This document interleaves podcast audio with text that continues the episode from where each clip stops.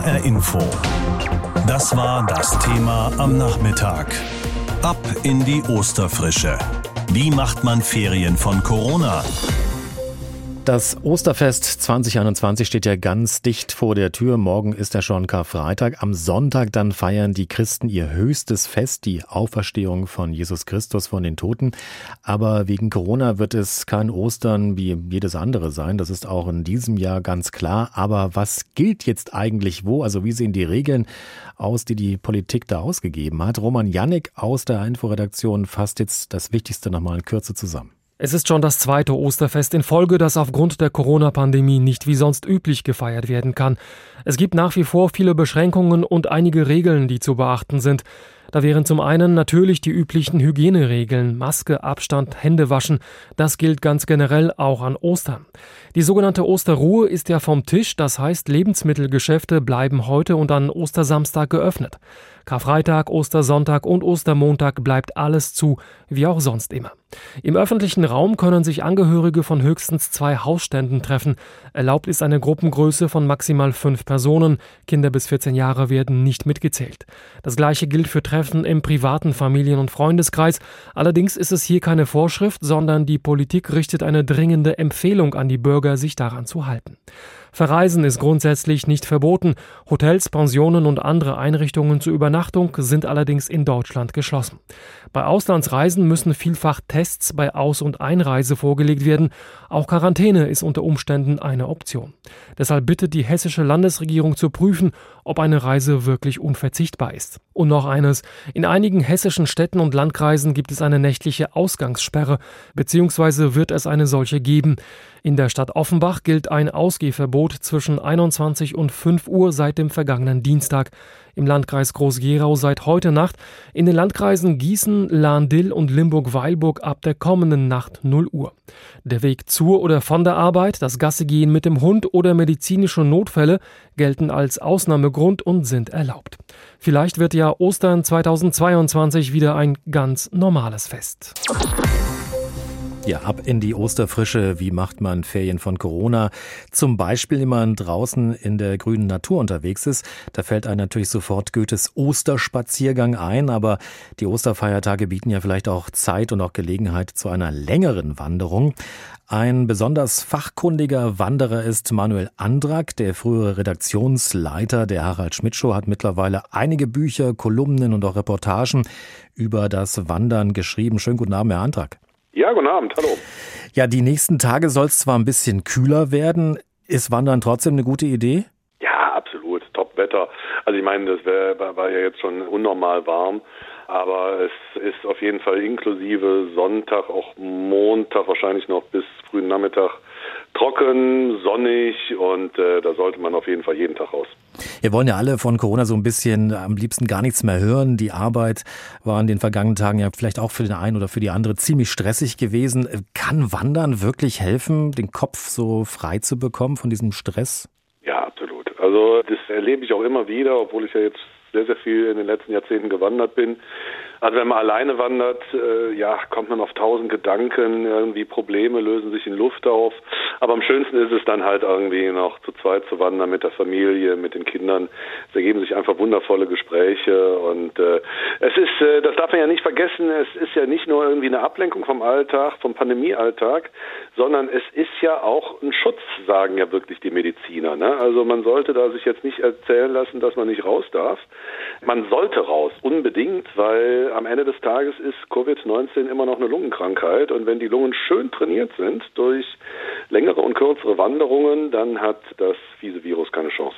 Ich bin ja eher so ein bisschen so der bequeme Typ. Was würden Sie mir denn jetzt als Neuwanderer empfehlen? Naja, kurze Touren auf jeden Fall. Ne? Also so geht es ja jetzt vielen. Also man sollte sich nicht äh, ja einfach überfordern. Ne? Also jetzt so zum Anfang eine 15 oder 20 Kilometer Tour zu machen, das ist Quatsch. Dann brennen einen am Abend die Füße und die Gelenke schmerzen.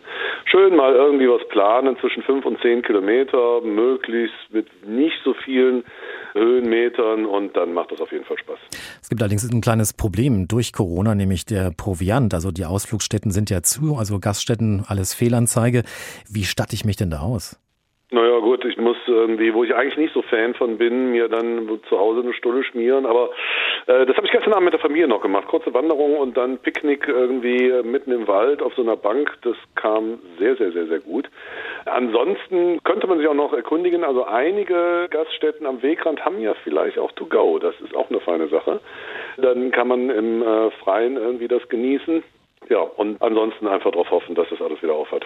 Gibt es denn sowas wie so einen Lieblingssnack bei Ihnen?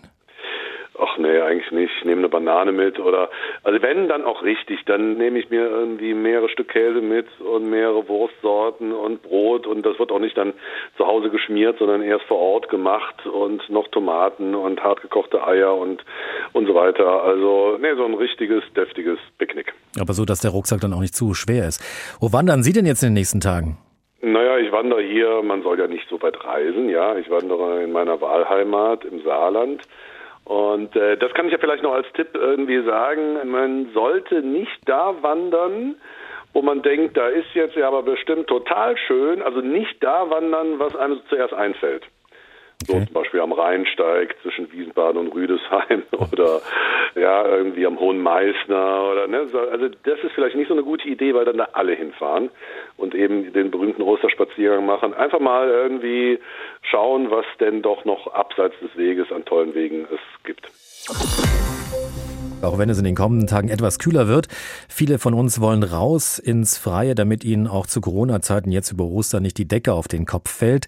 Jetzt steht also Ostern vor der Tür mit den Ferien drumherum. Die meisten wollen also einfach raus in den Frühling, nicht nur zum Eier- oder Osterhasen suchen. Und unsere Reporter haben mal nachgefragt, wie sich bestimmte Ausflugsorte für ihre Ostergäste gerüstet haben. Den Anfang macht Michael Schibilla in Nordhessen. Hessens Wintersportregion Nummer eins ist ja Willingen in Waldeck-Frankenberg. Aber ob dort nach diesen frühsommerlichen Tagen noch Ski gefahren werden kann, ist derzeit fraglich. Dennoch erwartet die Region zu Ostern viele Besucher. Sie können zum Beispiel am Ettelsberg wandern. Die Kabinenseilbahn wird jedenfalls im Betrieb sein. Es gelten natürlich Maskenpflicht und Abstandsregeln.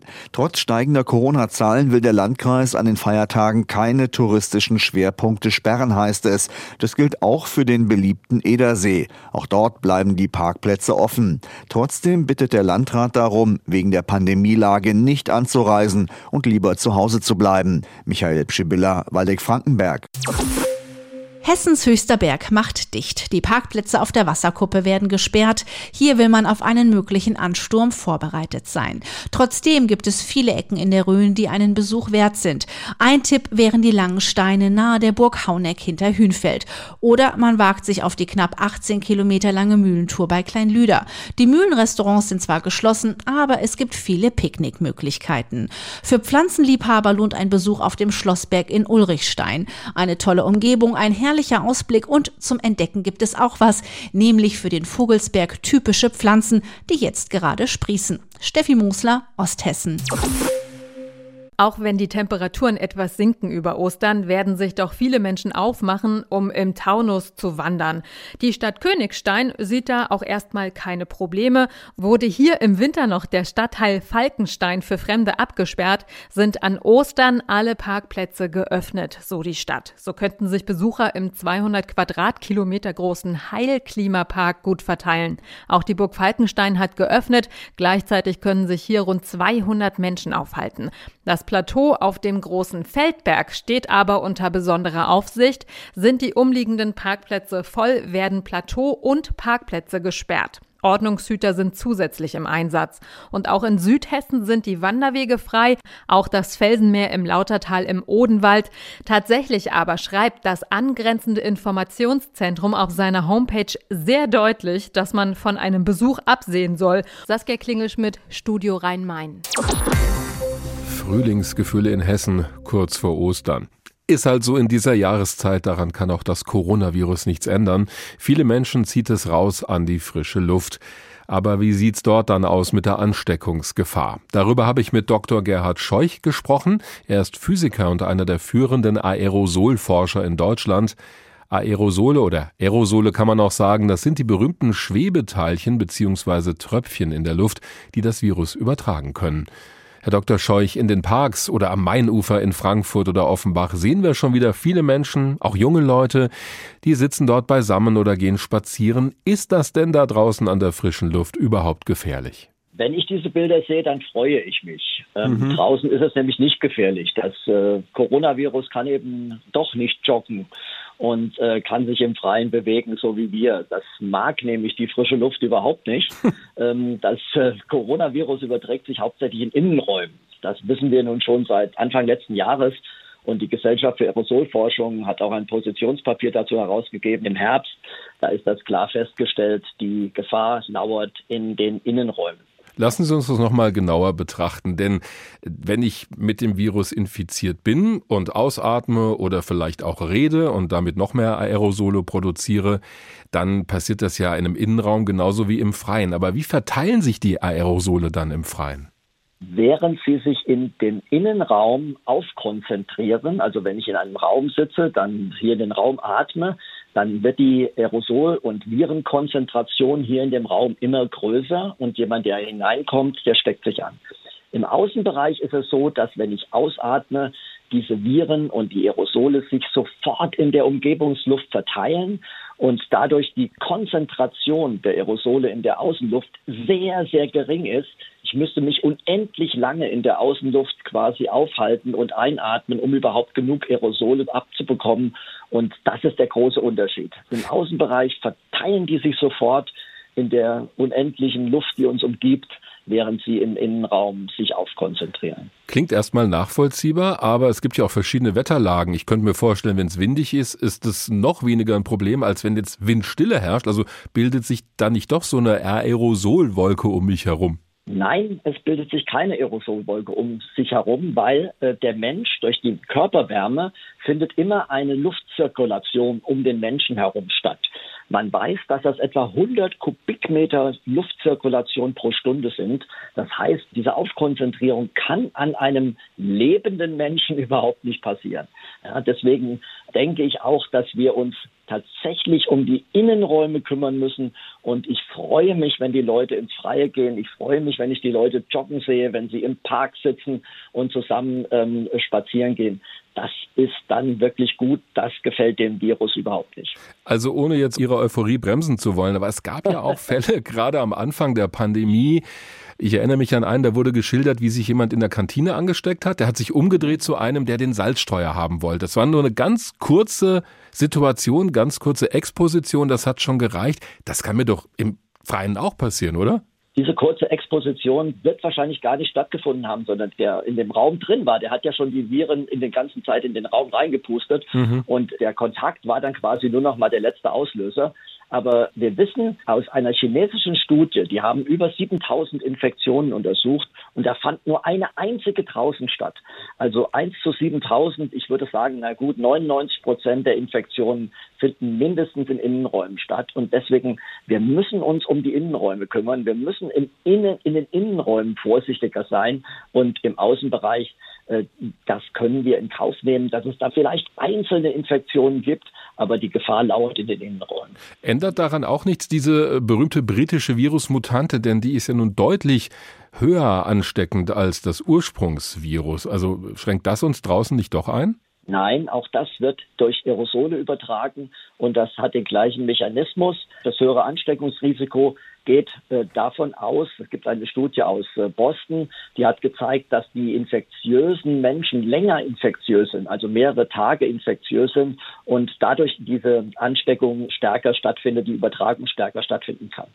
Viele tragen ja auch Masken im Freien, also gerade in Fußgängerzonen, da ist es zum Teil ja vorgeschrieben, sogar FFP2-Masken, die natürlich unangenehm sind, sobald es wärmer ist draußen. Könnten wir da vielleicht irgendwann mal drauf verzichten, wenn es jetzt wärmer wird und die Leute halt draußen sind? Ich würde sagen, ja. Ähm, Masken im Freien sind nur dann sinnvoll, wenn man wirklich sehr, sehr eng zusammensteht. Also wenn man sich mit jemandem lang unterhält und dem gegenübersteht, dann macht eine Maske sicherlich Sinn. Wenn die Menschenmengen also wirklich sich eng zusammendrängen, dann könnten Masken Sinn machen, aber im Freien ist die Maske eigentlich äh, überflüssig. Oft sehe ich Leute, die dann in die Innenräume reingehen und die Maske abziehen. Genau das ist falsch. Also in Innenräumen sollte man sie eher tragen. HR Info. Das Thema. Wer es hört, hat mehr zu sagen.